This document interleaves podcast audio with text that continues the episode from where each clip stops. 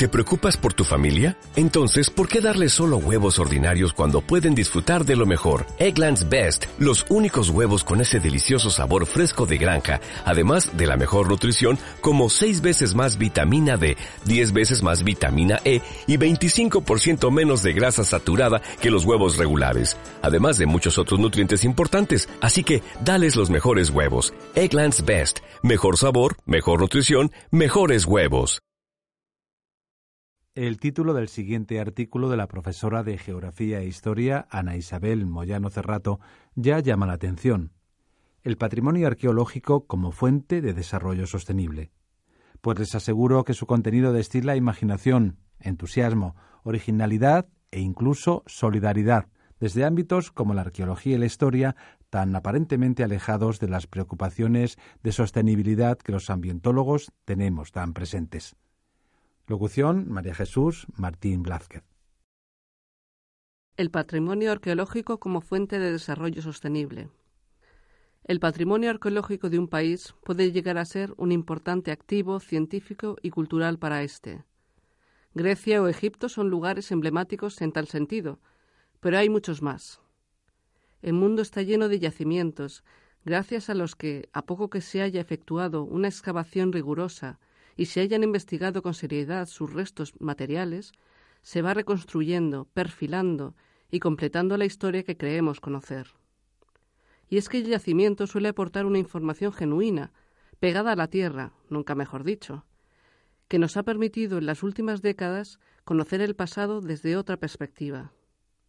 Lo mismo ha ocurrido con el estudio de las fuentes escritas antiguas, medievales y modernas, una vez que se ha investigado en ellas como el tesoro de información que son. Unos y otras han hecho posible que vayamos dejando atrás esa historia de los grandes personajes que se enseñaba en las escuelas en los años 50 y 60 y descubramos realidades más complejas y, en consecuencia, más auténticas. En el caso de España, el retraso en elaborar las primeras legislaciones de protección del patrimonio arqueológico ha ayudado poco a concienciarnos de su importancia y de que su propiedad es colectiva. Aún está demasiado extendida la costumbre de considerar que si me encuentro una moneda, una cerámica completa, metales, es mía. A la sombra de esta mentalidad crece un mercado ilegal de compraventa de objetos nada despreciable, pese al activo trabajo de la Brigada de Patrimonio Histórico.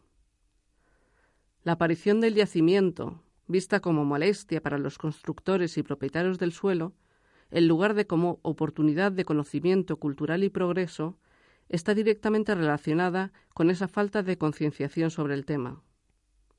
Acostumbramos a valorar mucho nuestros museos, lo más visible del patrimonio, y minusvaloramos los sitios arqueológicos que no formen parte de la arqueología de los tesoros.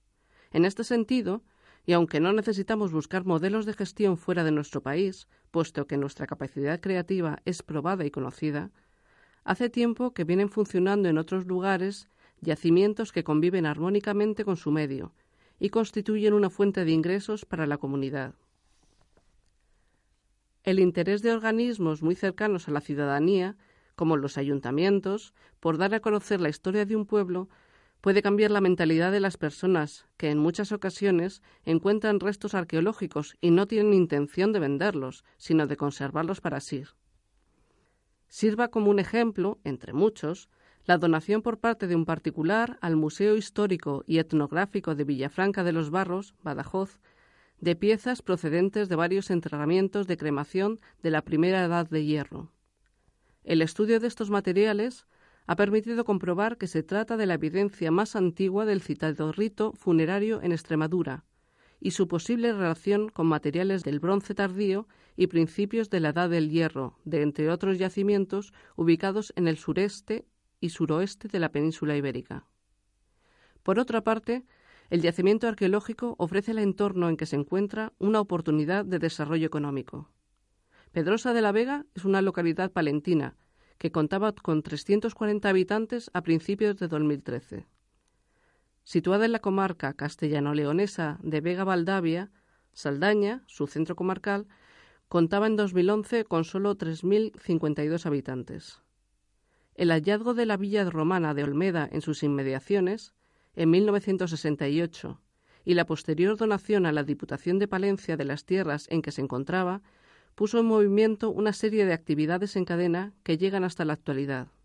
En primer lugar, se llevó a cabo la excavación del yacimiento, cuya abundancia de materiales animó al ayuntamiento de Saldaña a restaurar la iglesia de San Pedro de la localidad, para convertirla en museo receptor de los objetos hallados. En sucesivas campañas se investigaron los alrededores de la villa romana para detectar su área de influencia, lo que dio como resultado la localización de otros diez yacimientos relacionados con la primera, además de tres necrópolis situadas en torno a la Olmeda, con materiales que van desde el siglo VI antes de nuestra era hasta el VII de nuestra era. De nuevo, se hizo necesario habilitar un nuevo edificio como museo, ya que el antiguo se quedaba pequeño. Para ello se transformó la antigua fábrica de harinas del centro comarcal, quedando para la iglesia de San Pedro el proyecto de acoger un museo de la campana, industria que aún pervive en la comarca. La gestión del conjunto arqueológico está en manos de una fundación, entre cuyas tareas se encuentra la excavación y mantenimiento de la Villa de la Olmeda, la conservación de los mosaicos romanos de Dueñas, Astudillo y otras localidades, celebración de encuentros científicos, publicaciones de libros y documentos didácticos, y organización de visitas para colegios e institutos, así como talleres infantiles. El yacimiento ha acogido a más de 200.000 visitantes desde abril de 2009. Si nos detenemos a pensar en algunas de las actividades económicas directas que se han ido generando en torno a la puesta en valor de la Olmeda, es fácil sacar conclusiones, restauraciones y nuevas construcciones de edificios, mejoras de las vías de comunicación en la zona, dinamización de pequeñas empresas relacionadas con las publicaciones generadas, transporte de estudiantes y afluencia de visitantes a las localidades cercanas, por citar las más significativas. En la villa romana de Pedrosa de la Vega se apostó por un modelo de gran inversión económica. Pero hay asimismo otras opciones, enfocadas de una perspectiva menos gravosa y más sostenible. Malpartida de Cáceres es un municipio extremeño de unos 4.400 habitantes. De esta localidad, apartada de los circuitos tradicionales del patrimonio subvencionado, surgió la idea del proyecto Cinetinere, que sus creadores definen como cine itinerante por la recuperación social del patrimonio en el medio rural. El Ayuntamiento de Malpartida y el colectivo Underground Arqueología realizaron en el verano de 2013 un ciclo de cine sobre arqueología, patrimonio y etnografía, financiado en parte por el Ministerio de Educación. Para la ruta del ciclo se eligieron pueblos de la propia Extremadura, Romangordo y Malpartida, Castilla y León, Valdelugueros y Robleda, Asturias, Somiedo, y Galicia, Oya cuyos recursos económicos se basan en el sector primario. Todos ellos tienen un potencial arqueológico y etnográfico que podría abrirles otras posibilidades de crecimiento. Los promotores de Cinetínere han incluido en su proyecto la participación de los vecinos de cada lugar en mesas de trabajo, donde se dieron a conocer ejemplos de puesta en valor del patrimonio y se estimuló a los habitantes a crear sus propias ideas. El objetivo final es articular una red de municipios que gestionen sus bienes culturales de forma sostenible. El resultado de todo lo realizado se presentó en el primer Congreso Internacional sobre Educación y Socialización del Patrimonio en el Medio Rural, que tuvo lugar en Malpartida en septiembre de 2013. Cinetinere contiene todos los ingredientes de un proyecto imaginativo. Implica a lugares periféricos, a los que no llegan los congresos de arqueología, que se celebran siempre en grandes ciudades. Difunde el conocimiento entre los que tradicionalmente tienen menos acceso a él. Sitúa a los habitantes de la zona como sujetos activos que participan en el desarrollo de su tierra, a través de su riqueza patrimonial. Y el círculo se cerró, esta vez sí, con la celebración de un congreso en la pequeña localidad de origen. En un momento en que, acuciada por la crisis, la ciudadanía pudiera resignarse a aceptar planes tan dañinos para el medio ambiente como la megaminería, ya ensayada con preocupantes resultados en Argentina, Colombia y Uruguay. Alternativas como la propuesta por Cinetínere abren nuevos caminos.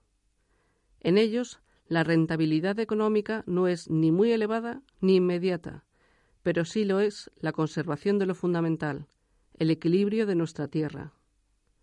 Tampoco se trata de iniciativas ruinosas, puesto que generan ingresos económicos por restauración y pernoctas, publicaciones, reproducciones arqueológicas, mantenimiento de construcciones y empleos directos en yacimientos visitables. Los creadores de Cinetínere financiaron parte de su proyecto a través de crowdfunding, con pequeñas donaciones desde 5 euros que facilitaron la participación de cualquier persona interesada. El Ayuntamiento de Malpartida de Cáceres recibió en diciembre de 2013 el premio Comunidad Sostenible del Año, otorgado por la UNESCO, por el proyecto Cinetínere. Para la concesión del premio, el jurado valoró lo innovador de la iniciativa, la participación y colaboración de los colectivos sociales y su proyección nacional e internacional. En los lugares de España en los que el patrimonio arqueológico va siendo asumido como un elemento muy respetable de su cultura, surgen iniciativas que abren a su vez nuevas vías de investigación y aprovechamiento económico. En la Universidad de Cádiz, a raíz del descubrimiento en Pompeya por parte de su grupo de arqueología de restos sólidos de garum, el equipo de Ingeniería y Tecnología de los Alimentos de la Universidad de Cádiz solicitó la colaboración de un especialista en textos antiguos, en los que se describía la composición de este condimento. A partir de esta cooperación han conseguido elaborar una salsa de alta calidad, comercializada con el nombre de Flor de Garum y premiada en Ecotrofelia España 2013. En este proyecto han aportado sus conocimientos expertos en diversas áreas, quienes han constituido en la práctica un equipo multidisciplinar que enriquece a todos.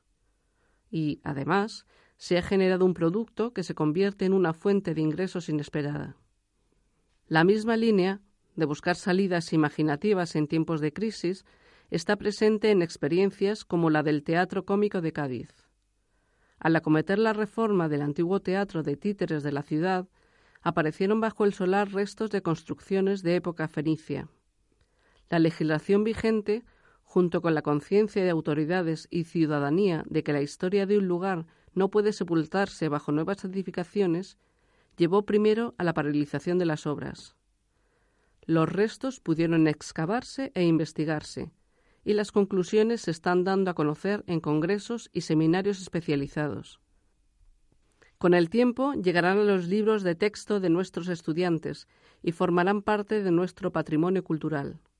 Finalmente, se ha comprendido que el teatro cómico puede coexistir con un centro de interpretación del Cádiz fenicio.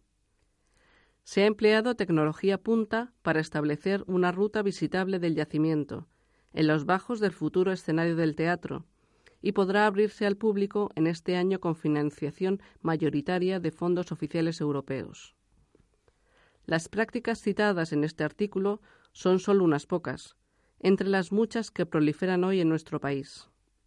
En la génesis de todas ellas hay un fuerte componente de ilusión, creatividad y trabajo bien hecho.